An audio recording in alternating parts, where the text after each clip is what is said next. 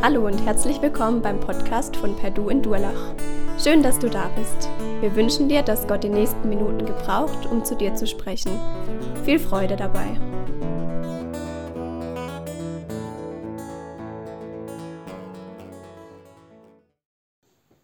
Gab schon mal einen Moment in deinem Leben, in dem du so richtig Angst hattest?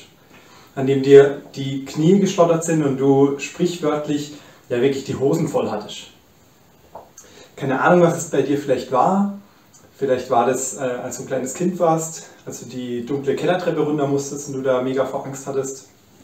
Aber vielleicht auch in deiner Schulzeit, dass eine schwere äh, Klausur äh, anstand oder eine schwere Abschlussprüfung, wo du tagelang vorher nicht, nicht schlafen konntest. Oder vielleicht auch im Berufsleben, ein schwieriges Gespräch mit dem Chef oder auch im Privaten irgendein schwieriges, schwieriges Gespräch, was dir Sorgen bereitet hat. Oder vielleicht war es auch so, dass du wirklich mal in Lebensgefahr, Lebensgefahr geschwebt bist, dass du äh, wirklich sprichwörtlich um dein Leben fürchten musstest. Und wir wollen uns heute ein Stück weit ähm, den nächsten Teil von der Geschichte von Abraham anschauen. Und wir werden mit einer Situation starten, in der es Abraham genauso geht. Nämlich er fürchtet wirklich um sein Leben, dass es ihm an die Gurgel geht. Aber erstmal der Reihe nach.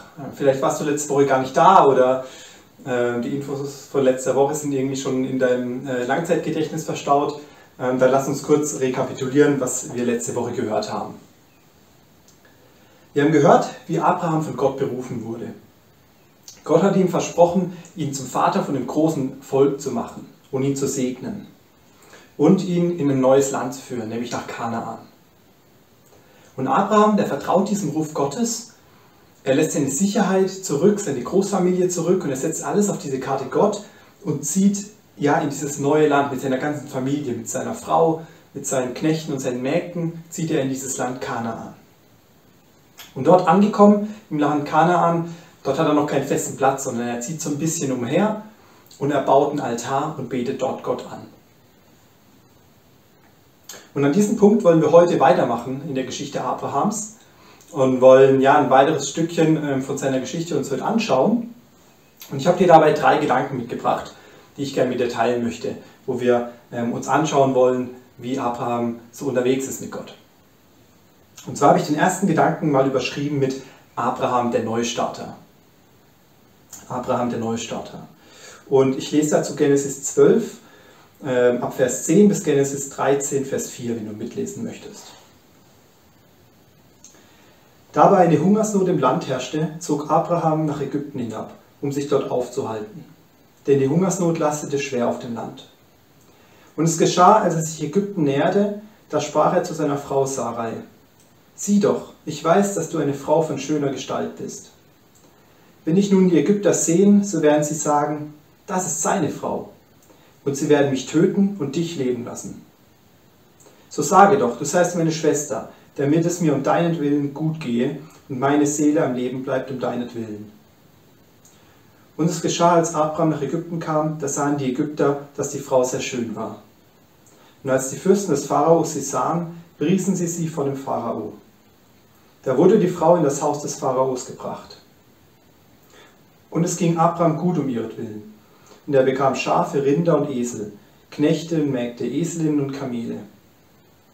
Aber der Herr schlug den Pharao und sein Haus mit großen Plagen um Sarais, der Frau Abrams willen. Da rief der Pharao den Abram und sprach, was hast du mir da angetan? Warum hast, du mir nicht, warum hast du mir nicht mitgeteilt, dass sie deine Frau ist? Warum hast du gesagt, sie ist meine Schwester, sodass ich sie mir zur Frau nehmen wollte? Und nun siehe, da ist deine Frau, nimm sie und geh. Und der Pharao bestimmte seinetwegen Männer, die ihm und seiner Frau und allem, was er hatte, das Geleit gaben. Und Abraham zog mit seiner Frau, mit allem, was er hatte, auch mit Lot von Ägypten hinauf in den Negev. Und Abraham war sehr reich geworden an Vieh, Silber und Gold. Und er zog weiter von einem, Lagerplatz zum anderen, von Negev her bis nach Bethel, bis zu dem Ort, wo sein Zelt zuerst gestanden hatte, zwischen Bethel und Ai. An die Stätte des Altars, den er dort zuerst errichtet hatte. Und Abraham rief dort den Namen des Herrn an. Das ist also die Situation, in der wir uns befinden. Die, die Situation, in der Abraham so sehr Angst hat, in dem er wirklich die Hosen voll hat. Er fürchtet um sein Leben, er fürchtet, dass der Pharao ihn wegen seiner Frau umbringen könnte. Und hier steht nicht geschrieben, wie sich Abraham wohl gefühlt hat, als der Pharao seine Lüge entlarvt hat und herausgefunden hat, dass Abraham betrogen hat. Aber ich kann mir gut vorstellen, dass diese Angst, die Abraham auf dem Herzen hatte, sich plötzlich komplett verwandelt hat, dass es ein komplettes Gefühlschaos gab und diese Angst sich komplett in Scham verwandelt hat. Diejenigen, die noch in die Schule gehen oder auch diejenigen, bei denen es schon ein bisschen her ist, Ihr erinnert euch vielleicht, wie es war, wenn ein Schüler aus dem Unterricht rausgeschmissen wurde, weil er sich daneben benommen hat. Sicherlich wisst ihr das alles nicht persönlich, ihr wart ja ganz brave Schüler, aber es gab sicher irgendeinen so ähm, ungezogenen Mitschüler, der vielleicht rausgeflogen ist des Öfteren. Und zumindest wenn das das erste Mal passiert ist, dann ist es eine richtig schambehaftete oder eine richtig schambehaftete Situation. Links und rechts sitzen die äh, Mitschüler und du wirst von deinem Lehrer rausgeschickt und musst den Unterricht verlassen. Und ich kann mir vorstellen, dass Abraham sich in der Situation ähnlich gefühlt hat. Links und rechts standen die Ägypter und er musste mit seiner ganzen Familie, seinen, seinen Knechten und Mägden ausziehen. Und die Ägypter haben gesagt, alles klar, Abraham, nach der Aktion, was du hier abgezogen hast, Abflug, äh, mach dich vom Acker, wir wollen dich hier nicht mehr sehen. Und ich kann mir vorstellen, dass Abraham sich nicht nur schlecht gefühlt hat, sondern auch sein Ansehen bei seinen Mitmenschen darunter gelitten hat. Bei den Ägyptern sowieso, aber auch die Beziehung zu seiner Frau Sarah war wahrscheinlich belastet durch, durch seine Lüge. Oder auch das Ansehen bei seinen Knechten wird darunter gelitten haben. Die Knechte werden sich auch gedacht haben, hey, ähm, der Abraham, der wollte mit Gott auf große Tour gehen, aber jetzt ist er ein Lügner und ein Betrüger?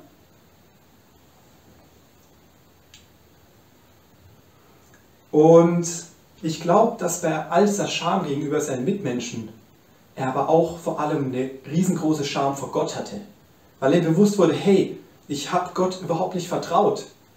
Denn Gott hat ihm versprochen, er macht ihn zum Vater von einem großen Volk. Und das bedeutet ja automatisch auch, dass er auf ihn aufpasst in Ägypten und ihn nicht abmurksen lässt.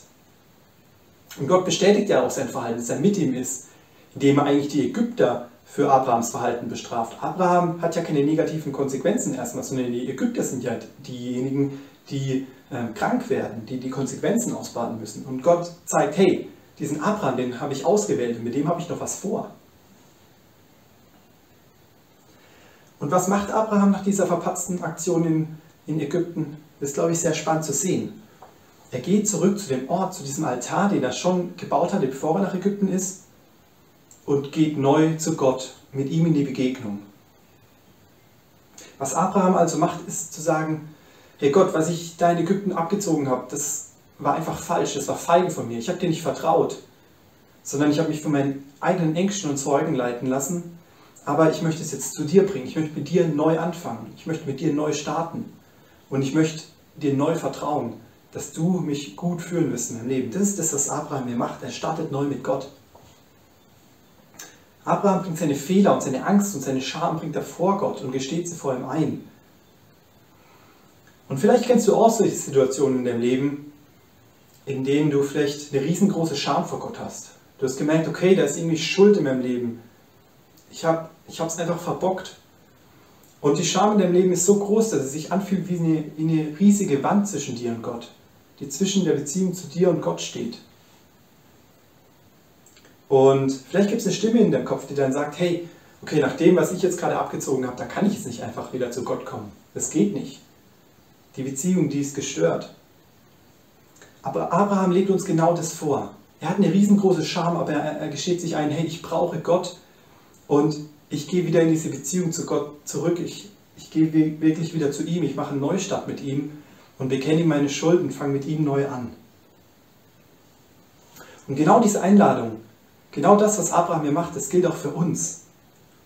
Ich möchte heute Morgen neu zusagen, hey, wenn du das Gefühl hast, da ist einfach eine riesengroße Scham, eine riesengroße Wand zwischen dir und Gott steht, dann geh neu zurück in die Begegnung zu Gott, geh, äh, geh neu zurück zu ihm. Und ähm, ja, begegne ihm einfach. Und ich kann dir versichern, dass Gott schon dasteht und auf dich wartet.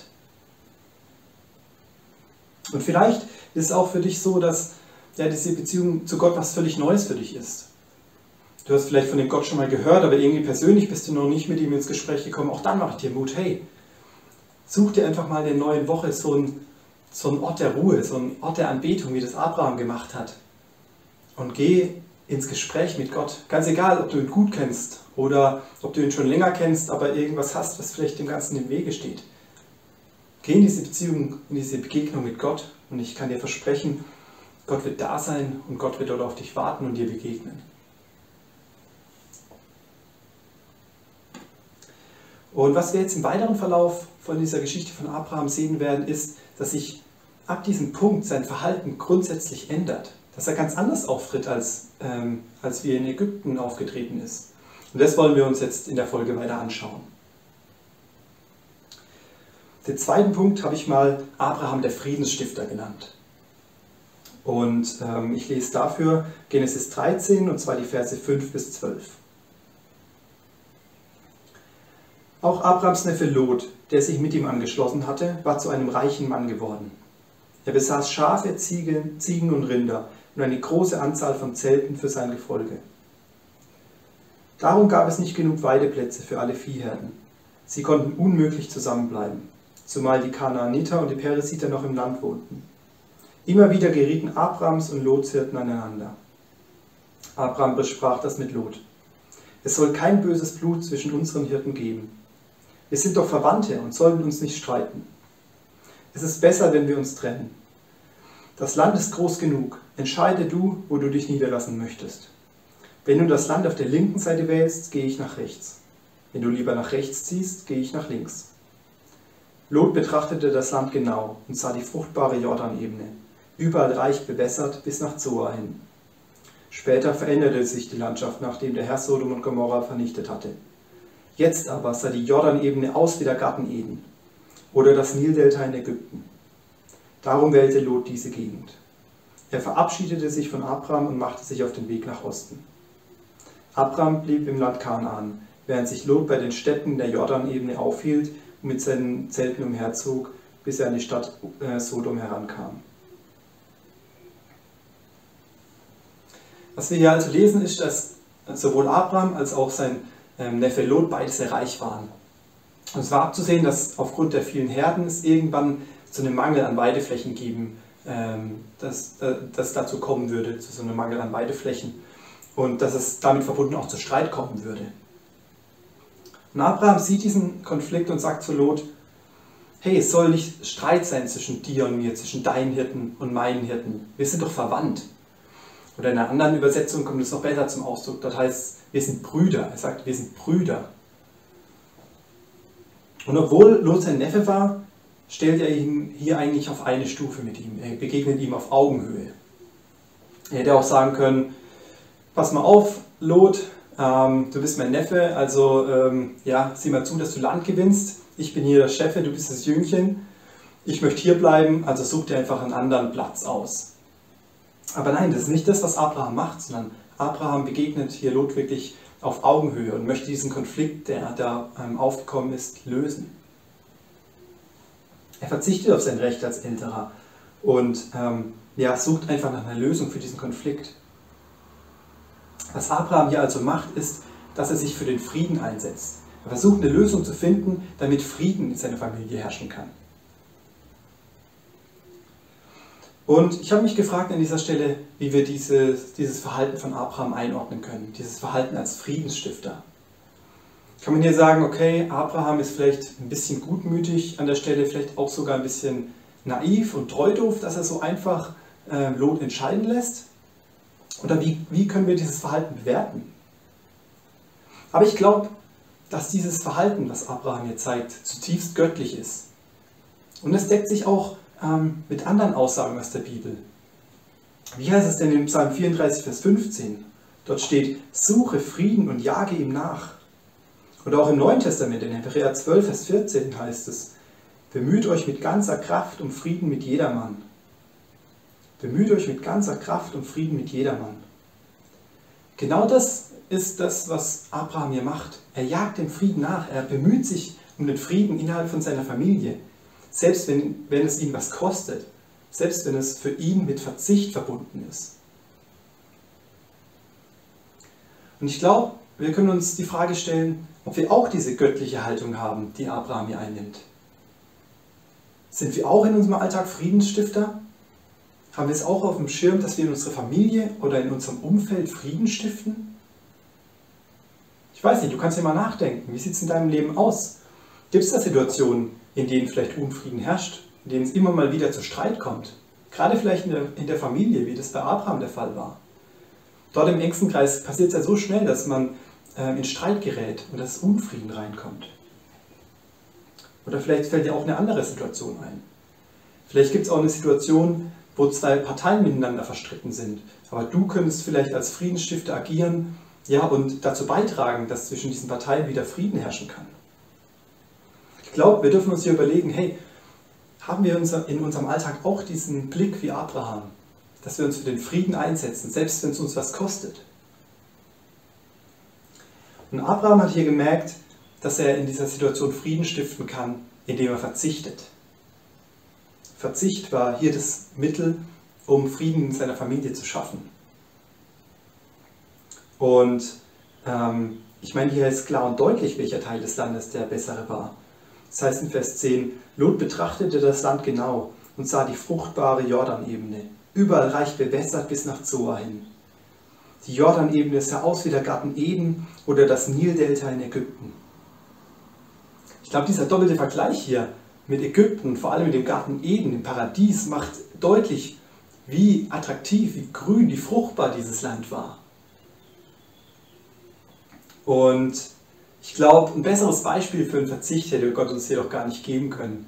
Zumindest hier uns äh, als Baden und als Schwaben nicht, oder? Nämlich ein Verzicht, wo es um ein schönes Grundstückle geht. Da geht es doch ans Eingemachte, oder? Das ist doch oftmals hier unser Allerheiligstes, ja, ein schönes Grundstückle.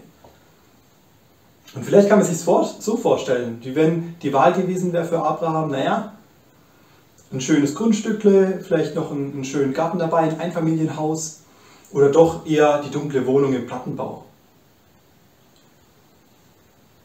Bedeutet also, was Abraham hier macht, ist echt ein echter Verzicht.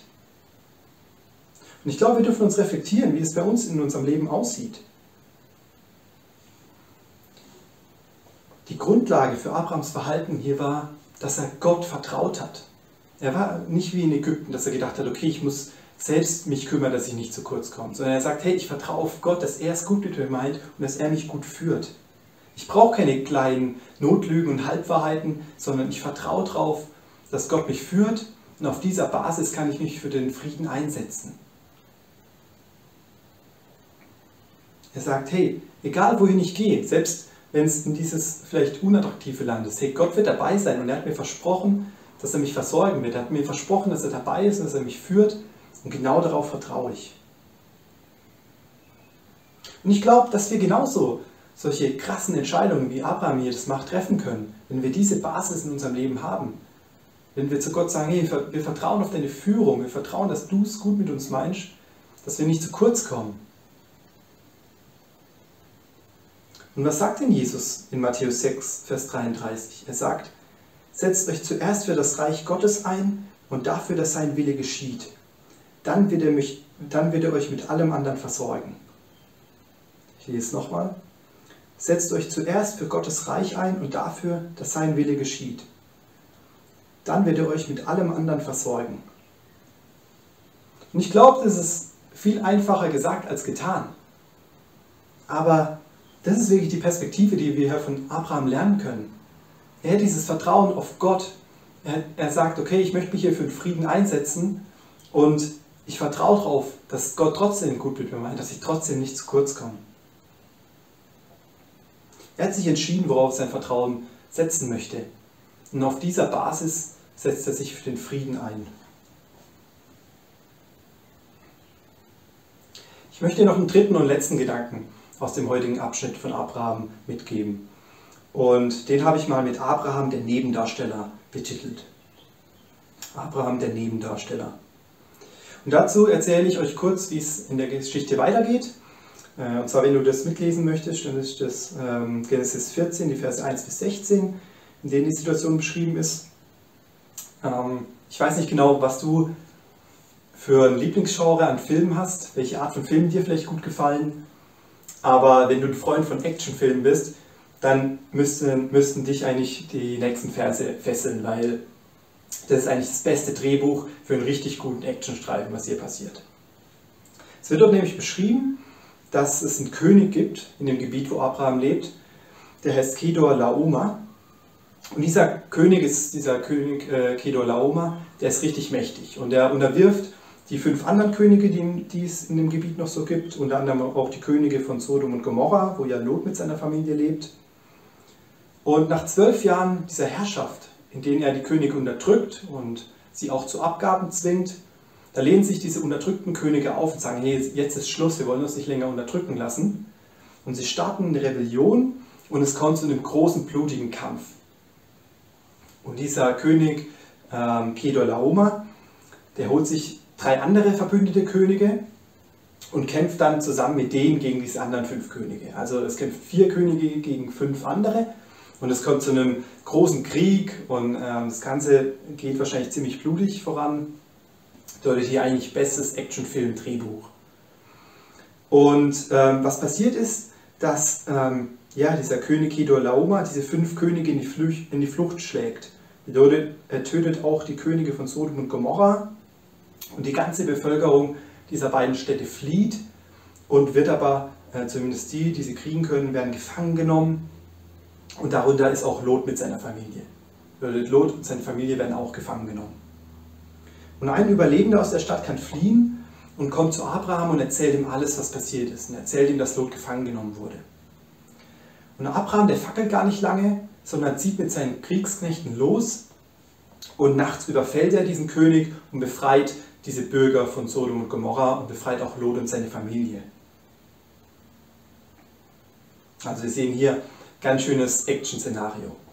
Und nachdem diese ganze Kämpferei vorbei ist und Lot mitsamt seiner Familie gerettet ist, da kommt es zu einer Begegnung von Abraham mit Melchisedek, der jetzt ganz neu auf der Bildfläche erscheint. Melchisedek war ein Priester Gottes und äh, wir wollen uns jetzt genauer ansehen, wie diese Begegnung ähm, oder wie die stattfand. Und dazu lese ich ähm, Genesis 14, die Verse 17 bis 24. Als Abraham von seiner siegreichen Schlacht gegen Kedor Laoma und dessen Verbündete zurückkehrte, zog ihm der König von Sodom ins Schabetal entgegen, das jetzt Königstal genannt wird. Und ebenso kam Melchisedek, der König von Salem, dorthin und brachte Brot und Wein mit. Er war Priester des höchsten Gottes. Melchisedek sagte zu Abraham, der höchste Gott, der Himmel und Erde geschaffen hat, schenke dir deinen Segen, Abraham. Gepriesen sei der höchste Gott, denn er ließ dich über deine Feinde triumphieren. Da gab Abraham Melchisedek den zehnten Teil von allen Gütern, die er den Königen abgenommen hatte. Der König von Sodom bat Abraham, Gib mir nur meine Leute zurück, alles andere kannst du behalten. Abraham entgegnete ihm, Ich schwöre bei dem Herrn, dem höchsten Gott, der Himmel und Erde geschaffen hat. Nicht einmal einen Faden oder einen Schuhriemen behalte ich von dem, was dir gehört. Du sollst niemals sagen können, ich habe Abraham reich gemacht. Nur was meine Männer verzehrt haben, gebe ich dir, gebe ich dir nicht zurück. Außerdem sollen meine Verbündeten Anna, Eschkol und Mamre ihren Beuteanteil bekommen. Ich aber will nichts davon. Wir wissen sehr wenig von diesem Melchisedek, der jetzt hier auf der Bildfläche erscheint. Manche von euch kennen ihn vielleicht aus Hebräer 7, denn dort wird er als Priester Gottes mit Jesus verglichen und da gibt es eine äh, Gegenüberstellung. Aber ja, im Prinzip wissen wir eigentlich ähm, nur, dass er eben ein Priester Gottes war. Und was Abraham nach dieser erfolgreichen Schlacht macht, ist, dass er zu diesem Priester Gottes, als eben dem Stellvertreter Gottes kommt und sagt, hey, ich möchte dir den Zehnten ähm, von, von meiner Beute geben. Einfach als Zeichen dafür, dass Gott derjenige war, der ihm den Sieg geschenkt hat. Und genau diese gleiche Botschaft die er hier vermitteln möchte, die vermittelt er auch dem König von Sodom, indem er sagt, hey, ich möchte nichts von dir behalten, ähm, was du mir hier anbietest. Ich möchte mich nicht bereichern. Denn es soll am Ende nicht irgendwie irgendwelche Gerüchte aufkommen, dass du mich hier bereichert hättest, dass du dazu beigetragen hast, dass es mir gut geht, sondern ich möchte, dass jeder im Umkreis hört, dass allein Gott derjenige war, der mich reich gemacht hat, der mich versorgt und der, der es einfach gut mit mir meint. Wenn ihr durch Karlsruhe die, durch die Kaiserstraße geht, mittlerweile äh, sind die meisten Baustellen ja jetzt weg und die Bahn fährt ja nicht unterirdisch, dann werdet ihr immer wieder sehen, dass ihr aus verschiedenen Straßenwinkeln das Schloss sehen könnt. Ich denke, ihr wisst alle, Karlsruhe ist die Fächerstadt, bedeutet, ist so aufgebaut, dass das Schloss im Zentrum steht und die Straßen in Fächerform vom Schloss weggehen, dass man aus ganz vielen Blickwinkeln das Schloss sehen kann. Und ja, den Stadtplanern und den Stadtgründern von Karlsruhe war es so wichtig, dieses Schloss im Zentrum zu haben, dass man von allen Straßen sehen kann, hey, hier ist das Schloss von Karlsruhe. Und ich glaube, die gleiche Herzenseinstellung, wie diese Stadtgründer mit dem Schloss haben, die hat auch hier Abraham in der Situation. Er sagt, hey, nach diesem ganzen blutigen Kampf hier, in dem Gott mir den Sieg geschenkt hat, da möchte ich nicht, dass irgendjemand denkt, dass ich derjenige war, der die Lorbeeren verdient hat und ähm, der für diesen Sieg verantwortlich ist. Und auch nicht der König von Sodom oder sonst wer, sondern ich möchte, dass Gott ganz groß rauskommt. Er hat hier diese Hauptrolle in diesem Drehbuch und ich, ich bin nur der kleine Nebendarsteller, der mitmachen darf. Und ich glaube, dass diese Herzenseinstellung, die Abraham hier zeigt, auch super spannend ist. Und dass wir auch von diesem Verhalten von Abraham echt was mitnehmen können. Er sagt, hey, ich möchte wirklich, dass durch mein Leben jeder erfährt, dass Gott derjenige ist, der mir den Sieg geschenkt hat, dass Gott derjenige ist, der mich in meinem Leben führt. Und das sollen alle mitbekommen. Und auch hier dürfen wir uns hinterfragen, hey, haben wir auch diese Einstellung wie Abraham hier in unserem Leben? Sind wir darum bedacht, dass Gott ganz groß rauskommt in unserem Leben? Hat Gott bei uns in unserem Leben die Hauptrolle? Oder spielt er doch eher die Nebenrolle? Steht er bei uns im Zentrum, wie das, das Schloss in Karlsruhe der Fall ist? Oder muss er sich doch eher vielleicht mit einer kleinen Seitenstraße begnügen? Was kann es praktisch bedeuten? Ist unser Leben darauf ausgerichtet, dass andere Menschen Gott kennenlernen, indem sie uns begegnen? Dass andere Menschen durch uns merken, hey, wie genial ist eigentlich die Beziehung zu Gott? Zeigt unser Leben wie die Straßen in Karlsruhe auf Gott hin und, und lädt andere Menschen dazu ein, auch in die Beziehung zu Gott zu kommen? Das war für Abraham hier wichtig. Er wollte zeigen, hey, dieser Gott, mit dem ich unterwegs bin, das ist der wahre Gott und es ist genial, mit ihm unterwegs zu sein. Ich bin nur der Nebendarsteller, aber Gott hat die Hauptrolle und ihn möchte ich in Szene setzen. Ich möchte zum Schluss kommen. Wir haben uns heute ein bisschen längeren Teil von Abrahams Geschichte angeguckt. Und wir haben uns gesehen, wie Abraham sich verhalten hat. Und wir haben einen total unterschiedlichen Abraham gesehen. Wir haben einen Abraham gesehen, der ein Schisser war in Ägypten, der sich irgendwie mit Halbwahrheiten und Notlügen hat versucht hat durchzumogeln. Aber auch wir haben Abraham gesehen, der ja seine Scham vor Gott gebracht hat, der seine Fehler vor Gott gebracht hat und sie bei ihm eingestanden hat und neu mit ihm angefangen hat. Und auf Basis dieses Vertrauens zu Gott haben wir gesehen, dass er ganz anders interagiert hat mit seinen Mitmenschen. Er war ein Friedensstifter und er hatte auf dem Herzen, dass er anderen, ähm, anderen Menschen wirklich ähm, ja, gezeigt hat, wie groß dieser Gott ist, dass er anderen Menschen Gott näher gebracht hat. Und wir werden in den kommenden Wochen sehen, dass dieses Vertrauen zu Gott immer wieder eine Herausforderung für Abraham war. Abraham stand immer wieder in der Herausforderung, hey, vertraue ich auf Gott oder vertraue ich jetzt auf meine Ängsten auf meine Ängste und auf meine Sorgen, die ich im Kopf habe. Und ich glaube, so sind auch wir herausgefordert im Alltag. Wir stehen immer wieder vor der Entscheidung, hey, vertraue ich auf Gott, auf das, was er mir zugesagt hat, dass er bei mir ist, dass er mit mir ist, dass er es gut mit mir meint? Oder vertraue ich auf meine Ängsten, auf meine Ängste und auf meine Sorgen? Und das, was Abraham lernen durfte, war, hey, es lohnt sich wirklich auf Gott zu vertrauen. Es lohnt sich. Und ich glaube, dass wir auch das mitnehmen dürfen. Dass wir uns bewusst werden dürfen, hey, es lohnt sich wirklich auf unseren Gott zu vertrauen. Und mit diesem Vertrauen, mit dieser Basis bin ich gespannt, welche Erfahrungen du im Alltag machen wirst mit Gott. Ich möchte noch beten zum Ende. Papa, ich danke dir für die Geschichte mit Abraham und für das, was wir ja aus seinen Fehlern, aber auch aus den Dingen, die die er mit dir gemacht hat, einfach lernen dürfen. Dass wir sehen dürfen, wie er mit dir unterwegs war und wie er sich für den Frieden eingesetzt hat und wie er ein Zeugnis war für dich in seinem Leben. Und ich bete dafür, dass wir neu lernen dürfen, auf dich zu vertrauen uns nicht von unseren Ängsten und Sorgen leiden zu lassen, sondern ja, dass, die, dass das Vertrauen in dich wirklich unsere Basis sein darf.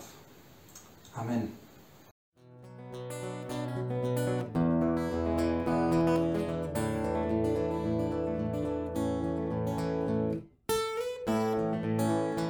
Wir hoffen, der Podcast hat dir weitergeholfen. Falls du noch Fragen hast, besuche gerne unsere Homepage unter www.per-du.church. Hier findest du alle wichtigen Infos zur Gemeinde und zum Glauben. Tschüss und bis zum nächsten Mal.